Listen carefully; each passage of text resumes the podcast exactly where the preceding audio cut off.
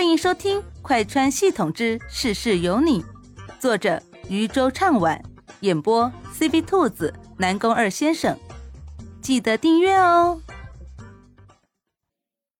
第十八集，想想还犯罪啊！江慕天开口道：“晚上陪我吃个饭吧。”莫西西想着吃顿饭也好，正好他还没有与成年的江慕天接触过。上一个世界中，江慕天还是少年的模样，而这世他已经长大。虽然长得跟以前一模一样，但可以看得出来，他的性子还是有些变化的。上一世的江慕天性子是有些霸道的，而这一世江慕天却是个冷淡性子，看着温温和和的，但是做事的手段却是雷厉风行。就比如他刚才连续挂断女主电话，莫西西放下刀叉，笑着看向江慕天，说道：“要是你有事的话，就去忙吧，不用管我。”听见莫西西这话，江慕天神色晦暗不明，随即摇摇头说道：“不必理他。”他将切好的牛排放到莫西西的面前，来吃这个吧。你平时不是最喜欢吃这个了吗？莫西西看着被端到面前来切好的一小块一小块的牛排，有些受宠若惊。他怎么不记得这江慕天对原主有这么好过？这两人虽然在一起很久了，但是顶多拉拉小手，其他的事情什么都没发生过。就因为这件事，原主还怀疑过自己的魅力。为什么这人虽然看着他对他很好的样子，但是却从来不会碰他？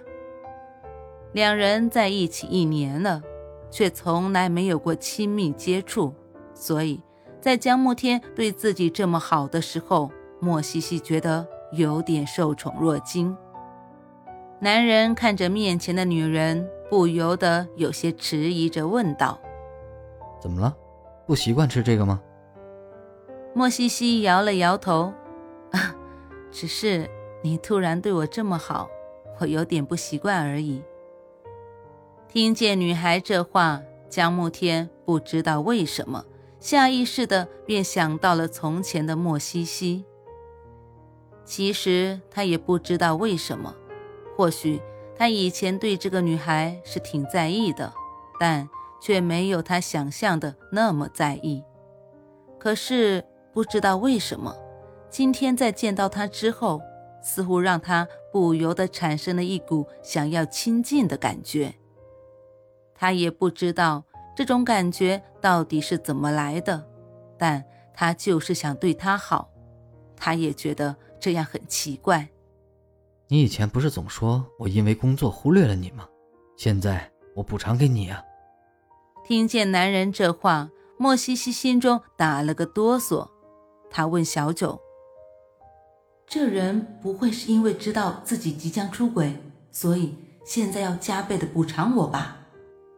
小九挑了挑眉：“或许吧。”他作为一个系统，根本不懂人类的感情是怎么来的，所以他也没有办法替宿主分析这样的感情是个什么意思。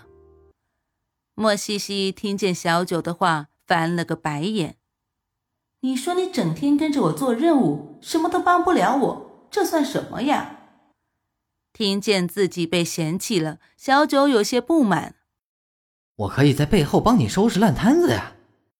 莫西西一听，立即想到上一世自己搞出来的烂摊子，顿时软了语气。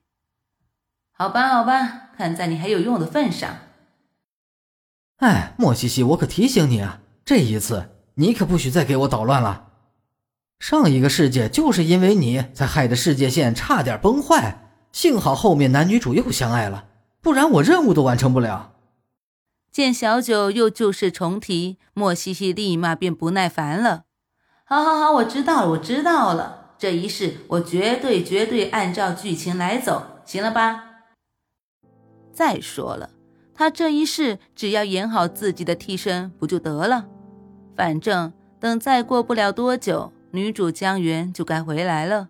到时候他成功的让出自己的位置，这江慕天应该会按照剧情走了吧？他觉得这应该不会有什么问题了。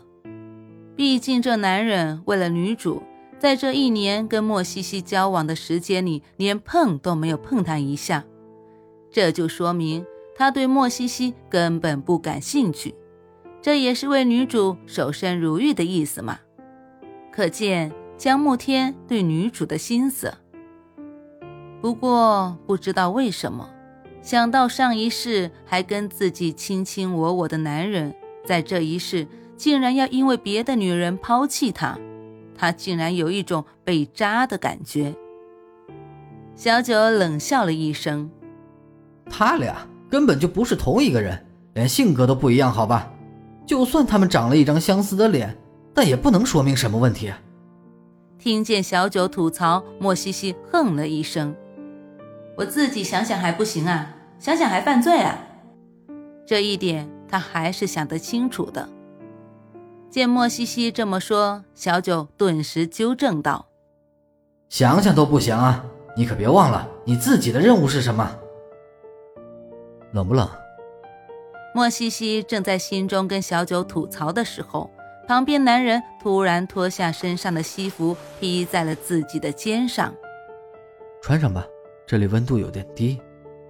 莫西西愣了一下，看着披在自己身上的西服，这人怎么突然对他这么好了，让他都有一种莫名其妙的感觉。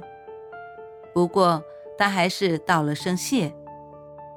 他披着身上的衣服，侧头看了看身旁的男人，就见他似乎又看了一眼手机，不用想也知道肯定是女主给他打的电话。这两个人的缘分呐。不过想着过不了几个月自己就要下岗了，莫西西就故作不知道，专心的走着剧情。对了。我妈说想要见你，你看你什么时候方便？有个时间我们坐一起吃个饭。这话是莫西西根据原剧情走的。原世界里，这时候的莫西西还不知道江慕天的初恋情人已经回来，还以为两人能够长长久久下去，所以就邀请江慕天去家里。